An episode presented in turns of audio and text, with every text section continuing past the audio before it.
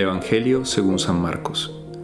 En aquel tiempo, dijo Jesús a la muchedumbre, ¿se trae el candil para meterlo debajo del celemín o debajo de la cama, o para ponerlo en el candelero?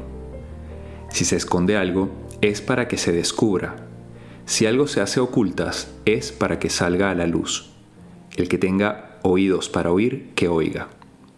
Les dijo también, Atención a lo que estáis oyendo la medida que uséis la usarán con ustedes y con creces, porque al que tiene se le dará, y al que no tiene se le quitará hasta lo que tiene. En estos días vi un capítulo de una serie que les recomiendo muchísimo, se llama The Chosen, seguramente ustedes, muchos de ustedes ya la estarán viendo. Es una aplicación que, que pueden descargar, ya van por creo que la tercera temporada y es un poco la vida de Jesús Además que es interesante porque esta, esta película o serie está hecha con, digamos que personas de diversas visiones cristianas. El productor es protestante, eh, hay católicos, hay un sacerdote, el actor de Jesús es católico y de verdad eh, muestra una cara de Jesús bastante humana. Bueno, en uno de los capítulos que, que vi hace poco, eh, María Magdalena resulta que vuelve a caer otra vez en los mismos pecados de antes después de haber sido perdonada por Jesús, de, haber, eh, de haberse convertido ya en discípula. Tiene una, eh, vuelve a caer, se aleja eh, por caer en ese mismo pecado y en ese mundo en el que estaba anteriormente.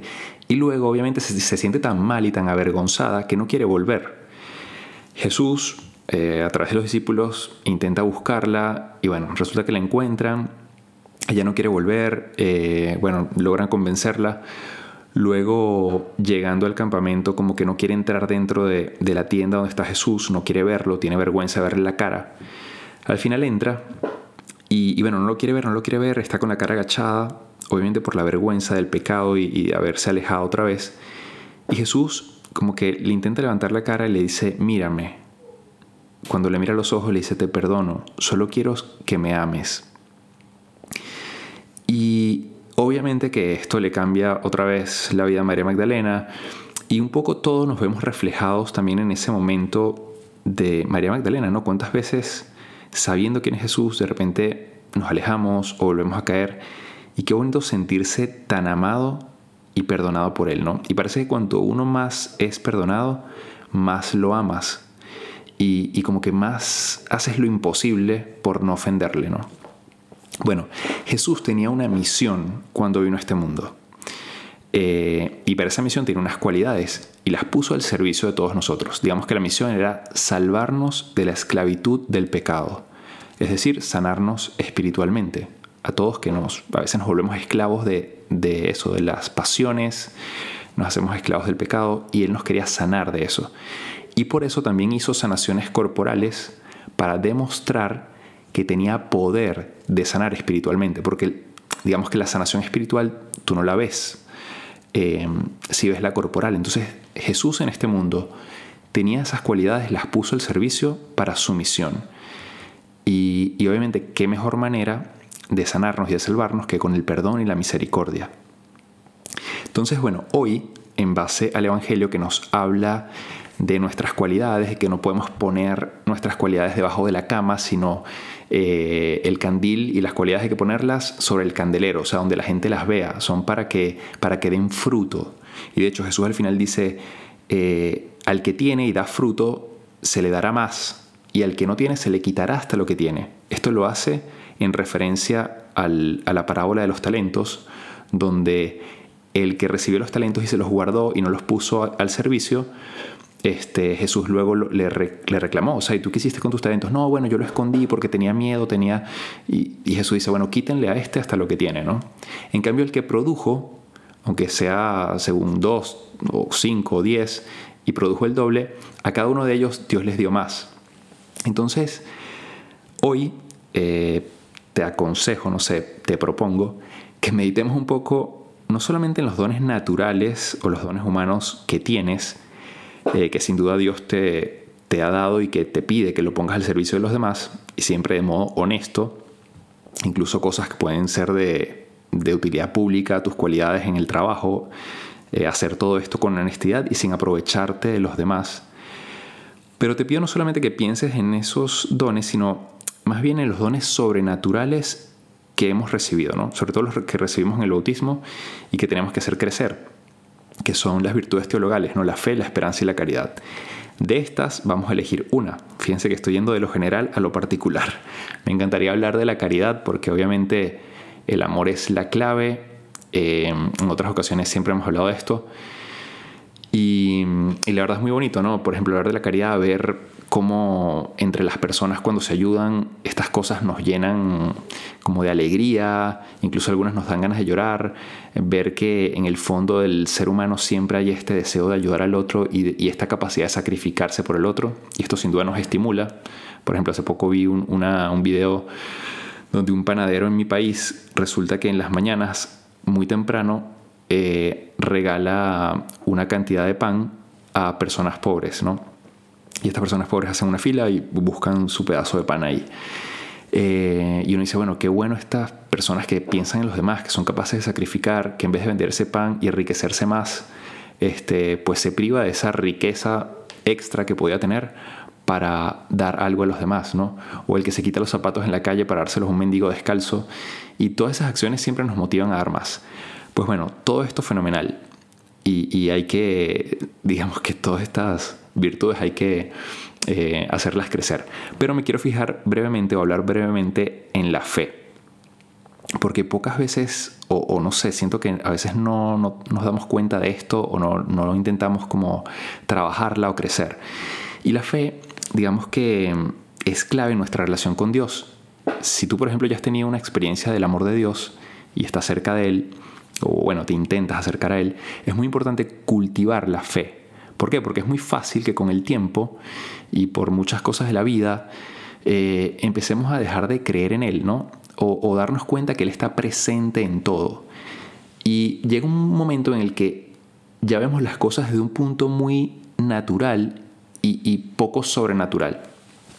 ¿Qué pasa? Bueno, nos empieza a pasar eso que se nos olvida, que Él está presente en todo, que nos ama, que actúa en, todas las facetas de mi vida, que actúa en los sacramentos, que si yo recibo un sacramento, Dios me da su gracia y se hace presente en mí, que me da gracias especiales también fuera de los sacramentos, a través de la oración, eh, sacramentales, etc.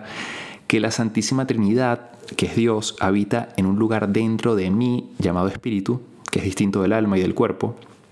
Eh, bueno, esto sería otro tema, hablar de lo que es el cuerpo, el alma o la psique y mm, con sus facultades y lo, que es el espíritu, que es donde habita Dios. Eh, y bueno, eh, eso, se nos olvida entonces eso, que Dios eh, existe y que me espera en la vida eterna. Entonces la fe hace que yo empiece a ver, primero que crea mucho en Dios y en su presencia, que es súper importante. Cuando yo tengo una fe grande y veo que Dios está dentro de mí, estoy convencido que está dentro de mí y que actúa, entonces empiezo a ver las cosas como Él las ve. Y los momentos difíciles los veo con paz. Eso me da demasiada paz porque si creo que Dios realmente existe y está dentro de mí, como que bueno, si Dios conmigo, ¿quién contra mí? Y, esa presencia obviamente me da, me da paz. Y los momentos de dificultad los paso con tranquilidad, los momentos de gozo y alegría los disfruto muchísimo más.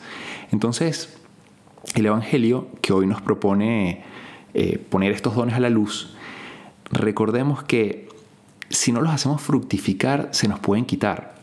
Em, tenemos que pedirle a Dios estos dones y, como hacerlos también, trabajarlos. La meditación y la oración, eh, la lectura, eh, siempre ayuda a hacer crecer la fe y, obviamente sobre todo pedirlo. Entonces termino con un tip sobre esto de la oración. Eh, yo ahora estoy estudiando teología espiritual y una cosa básica para empezar a crecer en la vida de oración de los principiantes, de los que apenas empiezan en la vida espiritual, es ser fieles en la oración. O sea, la fidelidad y la constancia en la oración. Y mm, aquí les invito a algo. Yo sé que va a haber muchos momentos en los que no van a tener ganas y aquí es donde entra un segundo elemento de la vida espiritual que es la cesis, que es el esfuerzo de lo que eso es lo que nos toca a nosotros.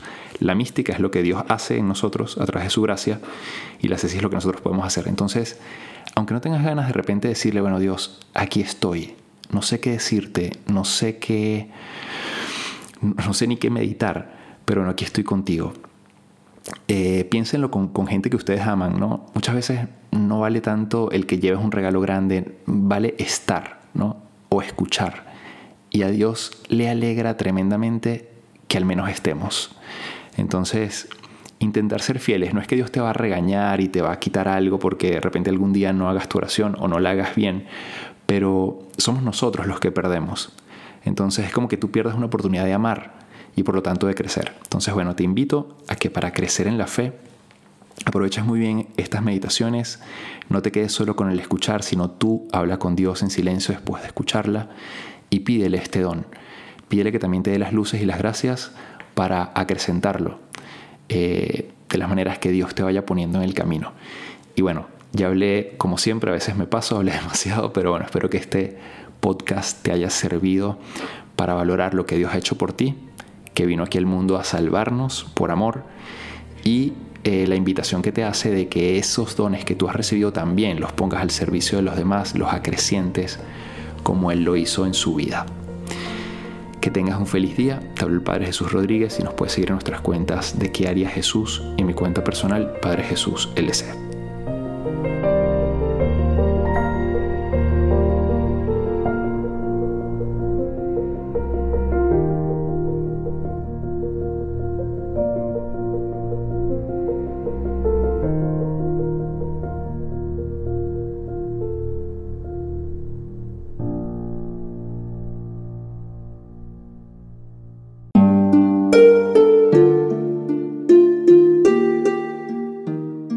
Hola, ¿qué tal?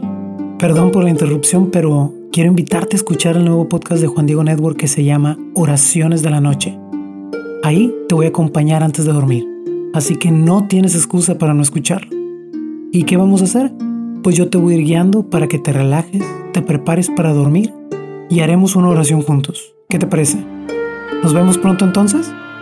Escúchalo en tu plataforma favorita. Solo sigue el link en los show notes de este episodio. Oraciones de la noche. No lo olvides, ¿eh? Nos vemos pronto.